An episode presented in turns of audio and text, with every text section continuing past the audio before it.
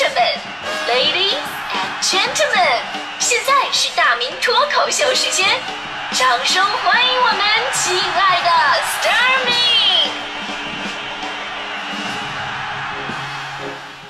好，欢迎各位来到今天的大明脱口秀，我是大明。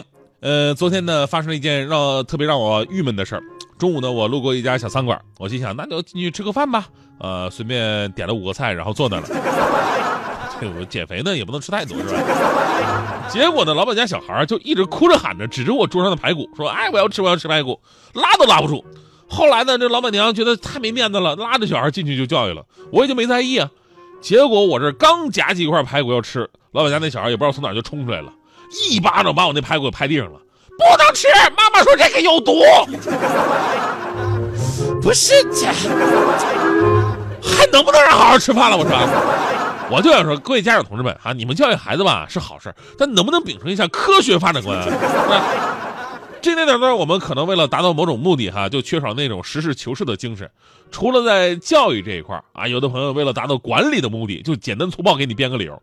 比方说我们领导，每我们领导每次到了节假日的时候，他都会说：“哎呀。”这种节假日放假是最难受的了啊！你看去哪哪堵，对吧？你出去玩还看人，在家待着呢还浪费生命，还是上班最好啊！这句话骗了我好几年，我就想说，其实您是领导，您就说一句过节咱不放假，我还能怎么地，对吧？您不用跟我们解释那么多，好像我们可以反驳似的。所以人呐，应该有点求真的意识。你看我做主持人，每天面临的大量的信息、观点什么的，我不可能直接复制粘贴啊！我告诉各位怎么怎么地了，因为不靠谱的东西太多了。首先呢，得经过自己的筛选。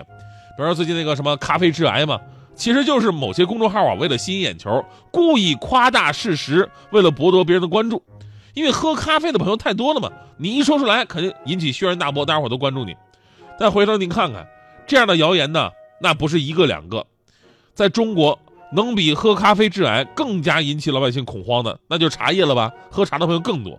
年初关于茶叶的各种谣言就没断过。我妈那时候还给我转发什么朋友圈呢，说儿子，你以后不能喝茶呀，什么春茶过度打药，千万不能喝，一喝中毒。平时喝茶也得注意，茶叶都有农药残留，喝茶等于喝农药。还有什么？为什么要先洗茶呀？就是因为头遍茶咱不能喝，要把茶叶洗一洗。但是我看完以后啊，我差点就要给我妈转移财产了，你知道吗？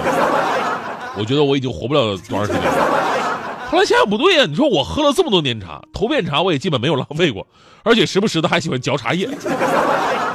你要真有农药残留的话，我不就早就凉凉了吗？我是吧？所以呢，后来我查阅了相关的资料，也问了一些精通茶道的人，了解了啊，什么春茶，什么过度打药，根本就不可信，因为春茶生产期间的气温会比较低一点。对吧？这个受病虫害的影响非常小，根本就不用打药。还有什么茶叶有什么农药残留？咱们国家茶叶市场那么的大，在这方面的监管早就很成熟了。数据显示，近三年来，我国的茶叶农残合格率是很高的，而国家的对于茶叶农残的限量标准也是越来越高。茶叶质量是有安全保障的，而且茶叶使用的大部分农药吧是不溶于水的，也就是说，你泡茶，你不可能把农药给泡出来。喝出来喝，所以说你喝茶是没有任何问题的。最可恨的就是说那什么头遍茶不能喝，因为农农药残留啊，要洗一洗茶。我问了人家茶道专家了，人说吧，人家这是茶道文化当中一个工序，叫做温润泡。温润泡的目的呢，在于使这个揉捻过的茶叶吧稍微舒展起来，有利于第一泡茶汤啊，第一泡茶汤发挥出应有的色香和味儿。你冲掉这个农药残留吧，这个根本就没什么关系。后来我把我查的这些资料给我妈发过去了，我说妈，你这你放心吧，这喝茶没什么问题。我妈沉默了半天啊，给我回了一句：“那也少喝点吧，茶叶多贵呀。”这个我倒承认哈。